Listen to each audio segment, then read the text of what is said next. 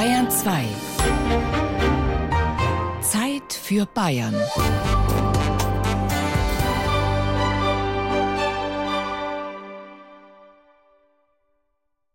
Es gibt wenige Tage im Jahr, die so sehr einer geliebten Routine folgen. Doch bei mir ist Weihnachten sehr traditionell. Ja, auch weil meine Schwester an Heiligabend Geburtstag hat.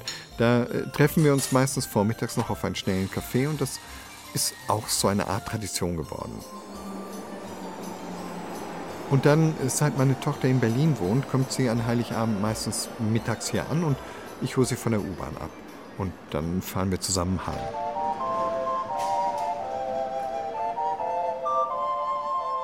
Den Baum schmücken wir eigentlich immer schon am Abend zuvor und danach darf dann keiner mehr ins Wohnzimmer, obwohl die Kinder ja schon längst erwachsen sind, aber das ist so geblieben.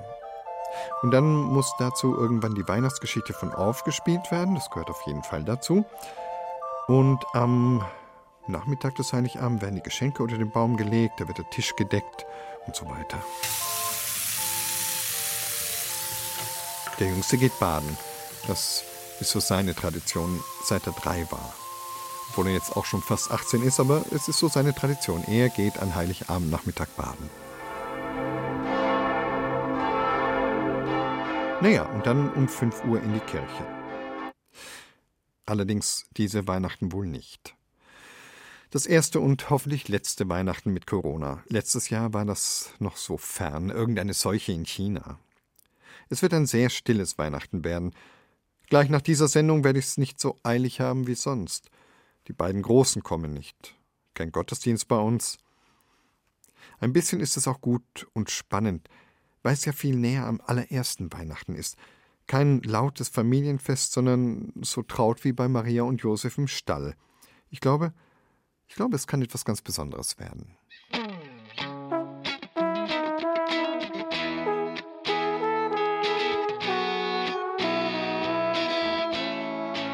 Es ist das erste Weihnachten mit Corona, aber darum soll es heute eigentlich gar nicht gehen, sondern es soll uns um erste Weihnachten überhaupt gehen, um die allerersten Male, um verschiedene erste Weihnachten in diesem Feiertagsfeuilleton an Heiligabend in der Zeit für Bayern. Ewald Ahrens ist mein Name und ich begleite Sie durch diese ersten Male, diese ersten Weihnachten.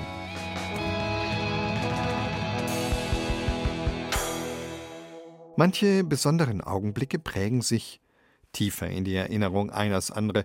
Wer von Ihnen alt genug ist, um sich an Prinzessin Diana zu erinnern, wird wahrscheinlich auch heute noch wissen, was er an dem Tag getan hat, als er von ihrem Tod erfuhr. Aber zum Glück sind die glücklichen Erinnerungen nicht weniger stark. Die Erinnerung an das erste bewusst erlebte Weihnachten, die klingt wohl in uns allen nach. Harald Grill erzählt uns im folgenden Beitrag von den Seinen. Oder vielleicht doch von ganz anderen Erinnerungen? Weihnachten ist einer der Höhepunkte des Jahres. Spätestens vier Wochen vorher fiebert jedes Kind drauf hin. Ein Countdown mit erstem, zweitem, drittem und viertem Advent liefert die Dramaturgie. Dazwischen gibt's noch einen Beschleunigungsschubser vom Nikolaus. Die jährlichen Wiederholungen machen die Erinnerungen daran zu unübersehbaren Haltestellen im Leben, zu Inseln in unserem Gedächtnis, möchte man meinen. Aber wie war eigentlich das erste Weihnachten für mich? Das muss doch etwas Besonderes gewesen sein. Ich krame in meinen Gedächtnisschubladen, ich nehme also die Erinnerungen, die oben aufliegen, eine nach der anderen, drehe ich um, blas den Staub weg, reibe sie blank. Und bei jedem Fundstück muss ich feststellen, das sind ja gar nicht meine Erinnerungen, das sind Geschichten, die mir meine Großmutter oder meine Mutter über mich und Weihnachten erzählten. Ich habe sie geschluckt Sie sind Teil meines Lebens geworden. Geschenkte Rückblenden. Dabei gewesen werde ich schon auch sein, aber sie waren für das Kind, das ich damals war, doch nicht so interessant, dass ich sie mir gemerkt hätte. Andere Stützen der Erinnerung sind Fotografien. Sie helfen den eigenen Erlebnissen eher auf die Sprünge. Dort kann ich Einzelheiten entdecken, die mir zwar nicht mehr vor Augen stehen, aber doch als Eindruck wiederkehren. Ich muss nur an der hauchdünnen Patina kratzen und schon werden sie sichtbar. Ich werde zum Archäologen des eigenen Lebens und lege nach und nach ein Mosaik frei, ein Puzzlebild.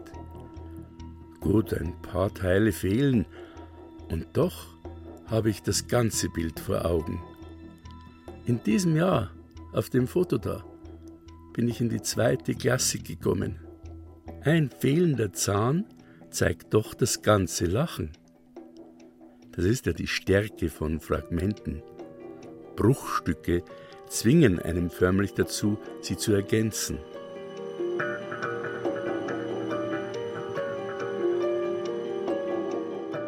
Neben mir die Ritterburg und die Manschkern dazu. Meine Schwester mit ihrer neuen Puppe. Und weiter, nicht nur kratzen, sondern ein bisschen graben, andere Gedächtnisstützen finden, andere Fotos. Der Onkel Wolfgang war der Weihnachtsfotograf in unserer Familie. Er kam nicht am heiligen Abend, sondern meistens am zweiten Weihnachtsfeiertag. Und damit wir alle mit ihm zusammen auf dem Bild waren, stellte er ein Stativ auf. Er schraubte das Blitzlicht auf den Apparat und auch noch so ein Schnirrl mit einem Druckknopf dran. Das ist der Selbstauslöser, sagte er bedeutungsvoll und hob den Zeigefinger und Kinder wie Erwachsene setzten sich auf den Boden vor den Christbaum. Er drückte auf den Knopf von seinem Selbstauslöser und hatte dann ein paar Sekunden Zeit, den Platz bei uns unter dem Christbaum einzunehmen. Den haben wir ihm extra aufgespart. Aber das ging selten glatt. Einmal stolperte er und landete bei meinem Vati auf dem Schoß. Ein anderes Mal stieß er beim Wegrennen an Stativ und auf dem entwickelten Bild war bei allen später der halbe Kopf weg. Manchmal war der Onkel Wolfgang auch gar nicht drauf, weil es zu früh geblitzt hatte. Und immer waren wir, naja, wenn ich ehrlich bin, ein bisschen blöd drauf. So haben wir beim Fotografieren zweimal unsere Gaudi gehabt. Bei der Aufnahme und später noch einmal, wenn wir uns auf den fertigen Bildern sahen. Schau, wie der Vati da den Mund aufreißt. Und schau, da sieht man beim Onkel Wolfgang bloß ein Bein. Und die Mutti dreht sich gerade um, weil die Oma eine Christbaumkugel tätscht hat. Was gibt es Aufregenderes für ein Kind als Weihnachtsfeste? Pfundig für die Erinnerung, wenn an Weihnachten noch kleine Unglücke dazukommen. Ein Unglück an Weihnachten, das gibt eine doppelte Erinnerung. Das ist doppelt aufregend. Weißt du noch, als unser Christbaum umgefallen ist? fragt mich meine Mutti. Nein, wusste ich nicht. Ich wusste auch nicht, wie das war, als unser Christbaum in der engen Wohnung Feuer gefangen hatte. Man hat mich damals vielleicht abgelenkt, schnell rausgebracht und danach die verbrannten Äste abgeschnitten oder Lametta drüber gehängt. Das Erlebnis meines Weihnachtsfestes war jedenfalls damals nicht zerstört worden. Doch im Jahr drauf hieß es, das wird heuer nicht mehr passieren. Was wird nicht passieren? Du weißt doch, als letztes Mal der Christbaum gebrannt hat. Aha, ich tue so, als wüsste ich es. Aber ich weiß nur, dass wir vor der Bescherung gebratene Weißwürste gegessen haben wie jedes Jahr und wir im Radio dann nacheinander die Glocken von allen Kirchen aus der Welt gehört haben und ein Sprecher sagte immer die Namen der Dome. Und als er sagte, der Dom zu Regensburg, boah, unser Dom, da war das ein Gefühl, als hätte der Jan Regensburg beim Fußball ein Tor geschossen. Nicht mehr wichtig, weil gleich drauf hat das Christkind geklingelt und die Wohnzimmertür, die vorher ewig zu war oder wenigstens ein paar Tage lang, die war auf einen Schlag offen und die Kerzen am Baum haben gebrannt. Aber hey, An diesem Weihnachten war etwas anders. Es riecht ja nicht nach Kerzenwachs. Elektrische Kerzen. An unserem Baum stecken elektrische Kerzen. Naja, der Erinnerung auf die Sprünge helfen. Als ich letztes Jahr die Weihnachtssachen vom Dachboden holte, da fand ich in einer Schachtel ein altes Album das habe ich im gleichen Jahr bekommen wie die Ritterburg. Und auf einmal überschlugen sich die Erinnerungen, meine eigenen. Ich weiß es wieder. Das war genau das Jahr, als wir die ersten im Wohnblock waren mit elektrischen Kerzen am Christbaum. Feuer gefangen hat bei uns im Leben kein Christbaum mehr. Aber wir sind nebenbei gesagt jetzt die letzten, die noch keine LED-Lamperl am Christbaum haben.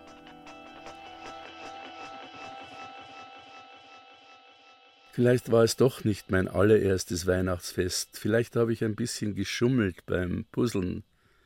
Erinnerungen aus verschiedenen Jahren zusammengetragen. Fest steht, es sind lauter eigene Erinnerungen. Es ist mein eigenes Weihnachtsfest, an das ich mich erinnere. Und es war so schön, auch wenn es beinahe mit einem Krach geendet hätte. Als ich nämlich meine Rittermanschkern von der Burg aus zum Krippel hinaufgeschickt habe, zum Jesulein, und das Jesulein vor lauter schwer bewaffneten Rittern nicht mehr zu sehen war, da ist meinem Vati der Gaul durchgegangen, aber daran kann ich mich nicht mehr so richtig erinnern. Das hat mir meine Mutti erzählt. Den Pelzermärtel kannten Tanja Palamkotes Eltern gar nicht, als sie aus Indien nach Deutschland kamen. Auch Knecht Ruprecht nicht und nicht das Christkind. Das erste Weihnachten in Deutschland war für sie noch sehr viel anders, als unsere Autorin es heute mit ihren Eltern feiert. Weihnachten ist ja wohl manchmal auch eine Lernsache, und man vergisst das ja manchmal, Lernen kann durchaus Freude bereiten.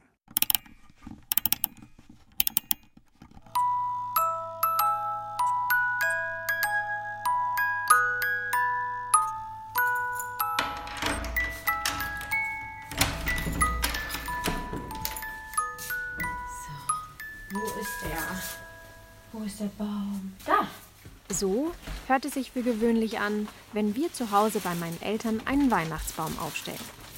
Mein Bruder oder ich gehen in den Keller und holen eine Pappschachtel hoch in die Wohnung. Aus der etwa ein Meter hohen Schachtel ziehen wir den noch zusammengeknautschten Baum heraus, biegen die Äste zurecht, stellen die Plastiktanne in ihre Halterung und stecken sie an.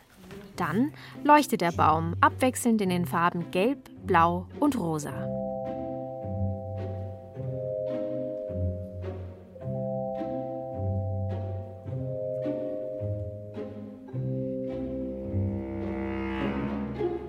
An mein allererstes Weihnachten kann ich mich nicht erinnern. Ich bin am 16. Dezember 1992 auf die Welt gekommen. Acht Tage später war Heiligabend. Für meine Mama das erste Heiligabend in Deutschland. Für meinen Papa das erste Mal mit eigener Familie. Wir haben äh, nix, gar nichts sowas gemacht. Das war ein ruhiger Tag. Meine Mama lag also im Wochenbett. Und mein Papa war vielleicht sogar arbeiten. Wie ich denke, das war meine Spätschicht, weil wir hat früher und spät. Und Spätschicht fangen an am Mittag und endet spät abends.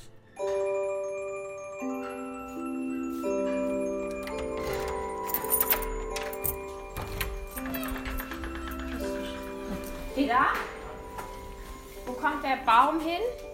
Hier? Hier, oder? Ja, hier. Wohin? Hier. In der Wohnzimmer. Da.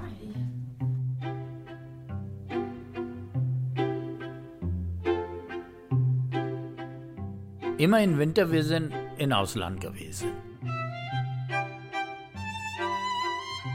Ein Jahr später, also 1993, flogen wir über Weihnachten nach Indien. Von da an waren wir fast jedes Jahr in Indien.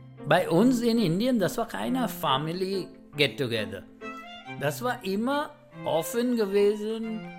Die Hindus hat das gefeiert, die Mohammedaner hat das gefeiert, wie Parsis hat das gefeiert. And uh, it was a day of joy and fun.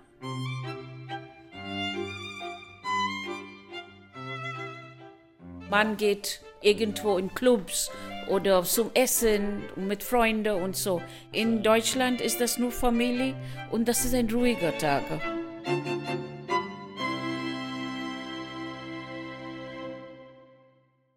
In Indien ist Weihnachten, also der 25. Dezember, genauso ein Feiertag wie hier in Deutschland. Geschäfte und Schulen haben geschlossen, obwohl nur etwa zwei Prozent der Bevölkerung Christen sind. Religiös tolerant oder etwa doch ein Überbleibsel der britischen Kolonialzeit? Vermutlich beides. Auf jeden Fall feiert man diesen Feiertag, ob Hindu, Moslem oder Christ. Wir waren also über Weihnachten fast immer in Indien, aber eben nur fast. Manchmal waren mein Bruder Ruschat und ich auch in Deutschland. Und nach und nach wurde unser Weihnachten wie das der anderen deutschen Kinder. Typische Traditionen wurden adaptiert. Wenn du und Ruschat ein bisschen groß geworden sind, dann wir haben einen Weihnachtsbaum und äh, wir haben dekoriert und Geschenke hast du und Ruschat immer gehabt. Warum? Weil das, das ist ein Fest und warum nicht? Ne, warum nicht? Wie vermutlich jedem Kind hier im Land wurde uns eine Weihnachtsgeschichte erzählt. Unsere hatte eine eher amerikanische Tradition.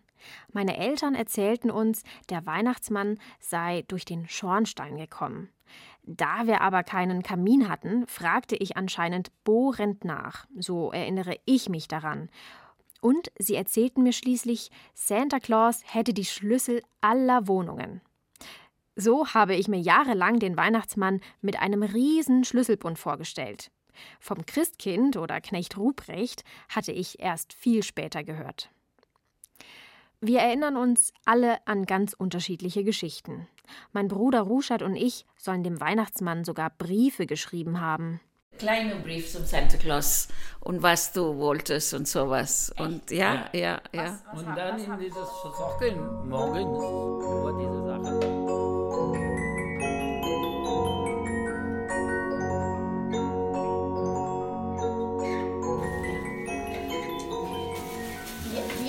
Baum schon?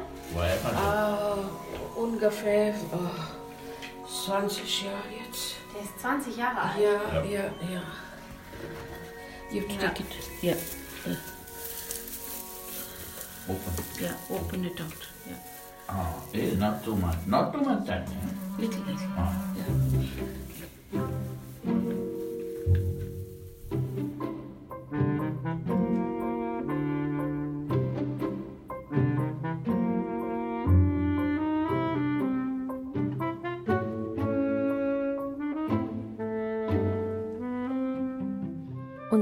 Ersten echten Tannenbaum hatten wir Weihnachten 2011.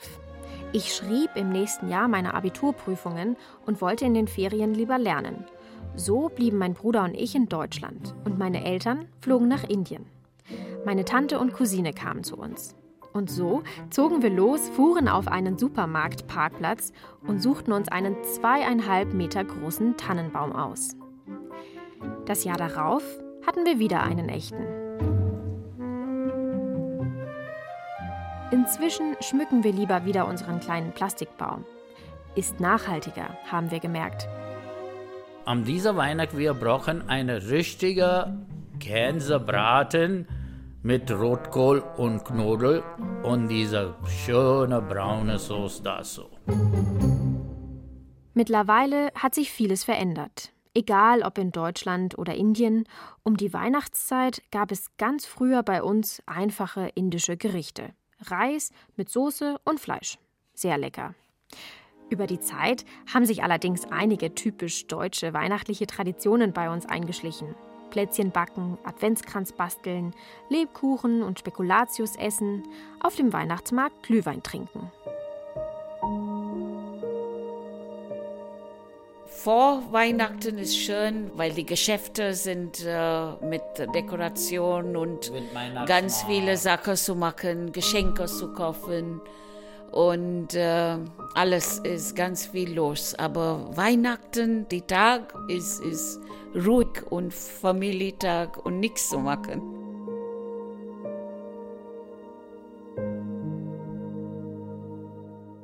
Ja, Weihnachten war in unserer Familie schon immer ein ruhiges Fest. Dieses Jahr ist auch die Vorweihnachtszeit gezwungenermaßen eher ruhig gewesen. In all den Jahren waren wir entweder zusammen in Indien oder aufgeteilt, meine Eltern dort, mein Bruder und ich hier. Dadurch, dass wir dieses Jahr nicht fliegen, verbringen wir seit langer Zeit zum ersten Mal wieder alle zusammen Weihnachten in Deutschland.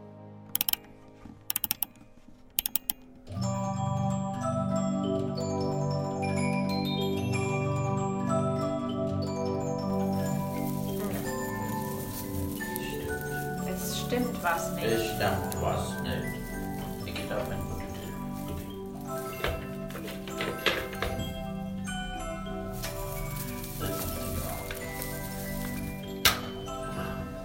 Ja, jetzt geht's los. Los geht's. Warte, warte, warte. Jetzt. Ja.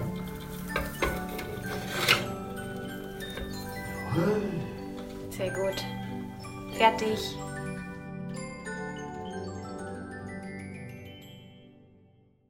Tanja Palamkote hat uns zu den Weihnachtsvorbereitungen ihrer indisch-deutschen Familie mitgenommen.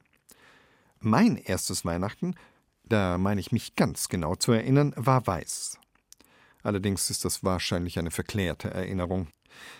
Ob eigentlich Schnee lag, damals in dem kleinen Ort Bethlehem im Westjordanland? Oder ob es überhaupt Bethlehem war, an dem die allererste Weihnacht der Geschichte geschah? Das erste Mal Weihnachten ist ja unser Thema heute in diesem Feiertagsfeuilleton in der Zeit für Bayern an Heiligabend. Es gibt allerdings nur nur wenige Tage in der Geschichte, um die sich mehr Legenden, Märchen und Halbwahrheiten ranken. Antje Dechert hat sich auf die Suche nach den historischen Fakten der ersten Weihnacht gemacht. Und sie gebar ihren ersten Sohn und wickelte ihn in Windeln und legte ihn in eine Krippe denn sie hatten sonst keinen Raum in der Herberge. Und es waren Hirten in derselben Gegend auf dem Felde bei den Hürden, die hüteten des Nachts ihre Herde. Verse, bei denen einem förmlich der Tannen- und Plätzchenduft in die Nase steigt. Ja, so muss es gewesen sein. Das allererste Weihnachten. Maria, Josef, Hirten und Engel. Und in der Krippe natürlich, in Windeln gewickelt, das neugeborene Kindlein, Jesus. Oder?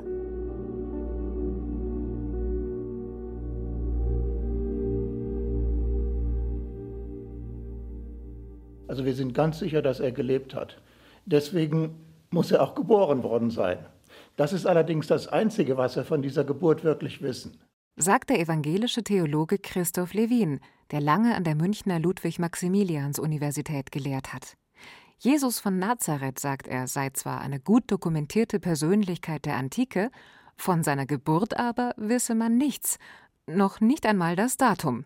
Das Datum, nach dem wir unseren Kalender bestimmen, ist ja rein fiktiv. Der König Herodes, der im Matthäusevangelium eine Rolle spielt, hat bis 4 vor Christus regiert und der Zensus des Quirinius, der im Lukasevangelium erwähnt wird als Termin der Geburt, hat sechs nach Christi Geburt stattgefunden. Also wir haben einen Spielraum von mindestens zehn Jahren. Und der sagt eigentlich gar nichts. Also wir wissen nicht, wann er geboren worden ist. Aber wir wissen, dass er gelebt hat. Das ist schon eine ganze Menge. Und siehe, des Herrn Engel trat zu ihnen, und die Klarheit des Herrn leuchtete um sie, und sie fürchteten sich sehr. Und der Engel sprach zu ihnen, Fürchtet euch nicht, siehe, ich verkündige euch große Freude, die allem Volk widerfahren wird, denn euch ist heute der Heiland geboren, welcher ist Christus, der Herr in der Stadt Davids. Trotz historischer Bezüge ist die Weihnachtsgeschichte in ihren zwei unterschiedlichen Fassungen durch und durch unhistorisch. Sie ist genau das, als was wir sie bezeichnen – eine Geschichte, ein literarischer Text, eine symbolische Erzählung. Mit ihr wollten die Schreiber des Lukas- und Matthäusevangeliums ihren Zeitgenossen vor allem eins glaubhaft machen: Jesus von Nazareth ist der Messias, also jener Erlöser und Heilsbringer, wie er in der jüdischen Tradition von Propheten wie Jesaja und Micha angekündigt worden war. Nach der Verheißung etwa im Micha-Buch des Alten Testaments kommt der Messias aus Bethlehem. Die Weihnachtsgeschichte hat eines ihrer Ziele darin, die Geburt von Nazareth, wo wir sie annehmen müssen, nach Bethlehem zu verlegen. Und der Weg, das zu tun, ist dieser Zensus, der den Josef dann nach Bethlehem wandern lässt.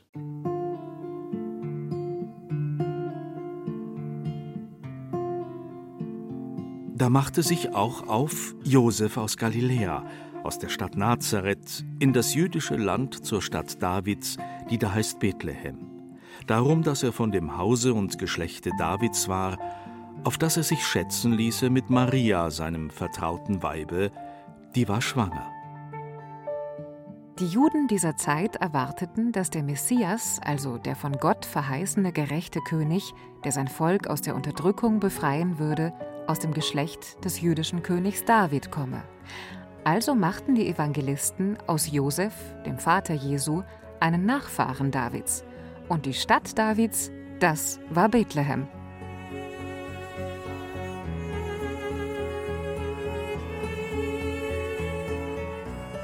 Wenn uns die Weihnachtsgeschichte auch wenig sagt über die realen Umstände der Geburt des Jesus von Nazareth, so sagt sie doch viel über die religiösen Vorstellungen ihrer Autoren, Lukas und Matthäus, und ihrer jüdischen und hellenistischen Leser im ersten Jahrhundert nach Christus.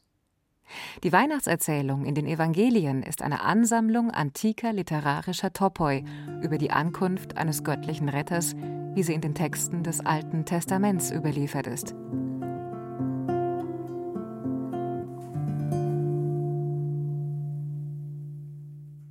Auch die Sache mit der Jungfrauengeburt ist eine solche literarische Erzählstrategie der Evangelisten.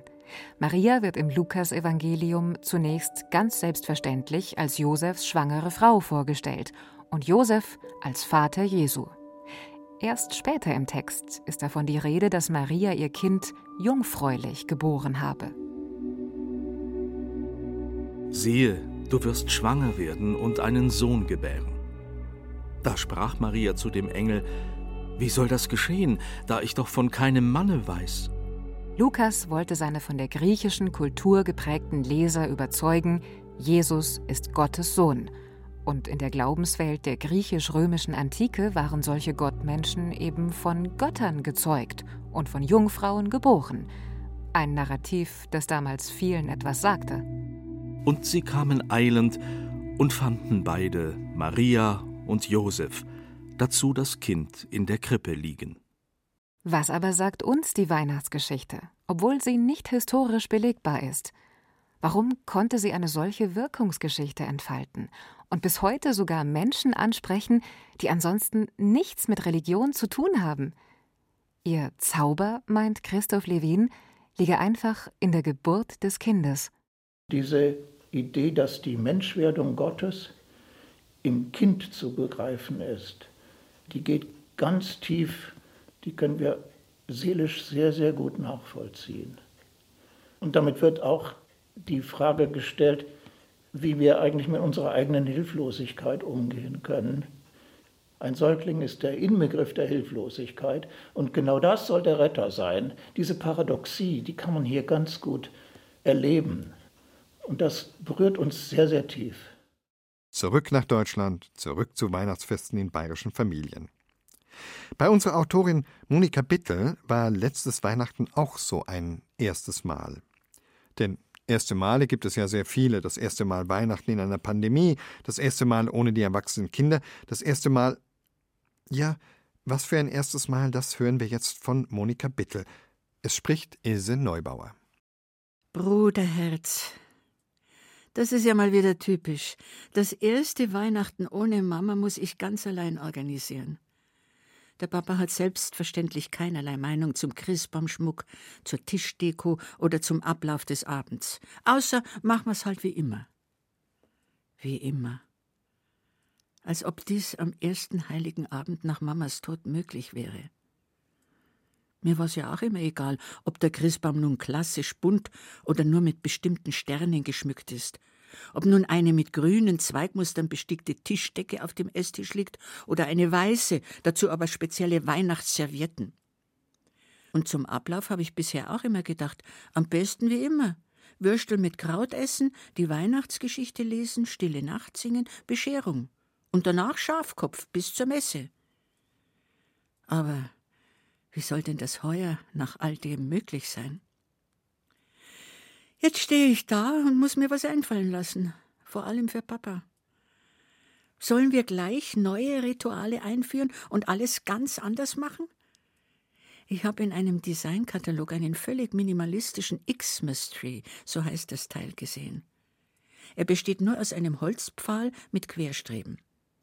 Da könnte ich einfach kunterbunt verschiedene Kugeln und Sterne aufhängen und noch echte Zweigerl mit dazu. Wir könnten auch mal was anderes als Würstel essen. Oder sollen wir nicht bei Papa im Haus, sondern bei uns in München feiern? Was meinst du? Ich höre. Ja, ich höre natürlich nichts. Wie der Papa hast du auch keine Meinung. Ihr macht es euch leicht. Typisch. Immer noch haben sich die Frauen um die hochsensiblen Bereiche wie Elternabende an der Schule, Toilettenreinigung oder eben Weihnachten zu kümmern. Männer geben zwar gern damit an, mit den Söhnen Latein zu lernen, ganz ohne Betreuung Müll zu einer Tonne zu schaffen oder gar eigenhändig einen Christbaum auf einem Markt zu erstehen. Aber wenn es um die Kernerarbeit mit Putzlappen, Lateinlehrerinnen, Gespräche oder Heiligabendgestaltung geht, heißt es reflexartig, das kann ich nicht, das machst du viel besser. Ich mach's also besser. Aha. Klar, Bruderherz. Mir bleibt ja auch gar nichts anderes übrig, als es besser zu machen, wenn der andere gar nichts tut. Ich mache es vielleicht sogar schlechter, als du es machen würdest. Ja, ich weiß, du kannst nicht anders. Aber ich fühle mich so alleingelassen. Kannst du dich noch an die Rassel erinnern, die Mama und Papa dir an einem heiligen Abend geschenkt haben, und wie ich sie dir damals an den Kopf knallte? Was wurde ich dafür geschimpft?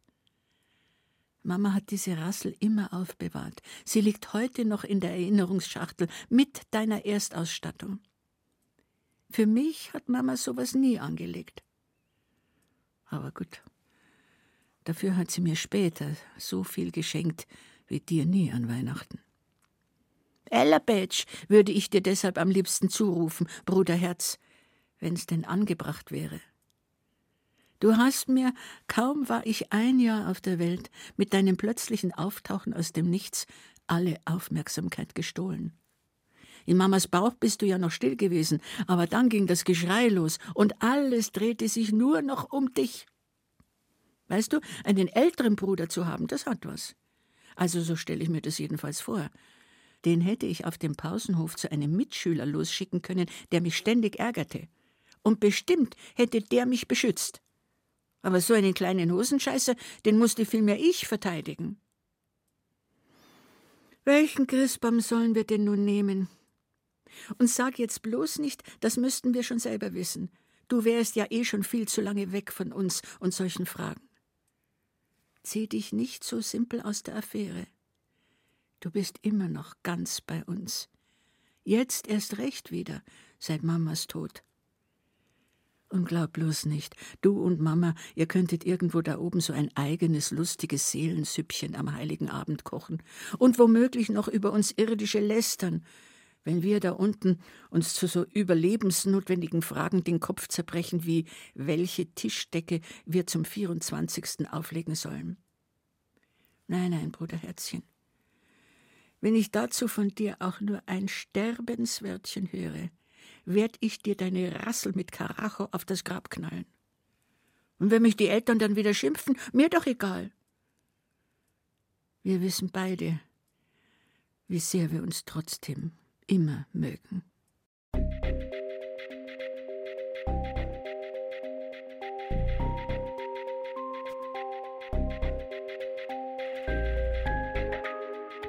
Kommen Sie gut in dieses besondere Weihnachten.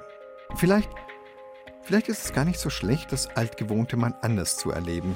Das historisch erste Weihnachten dürfte für alle Beteiligten auch recht überraschend anders gewesen sein.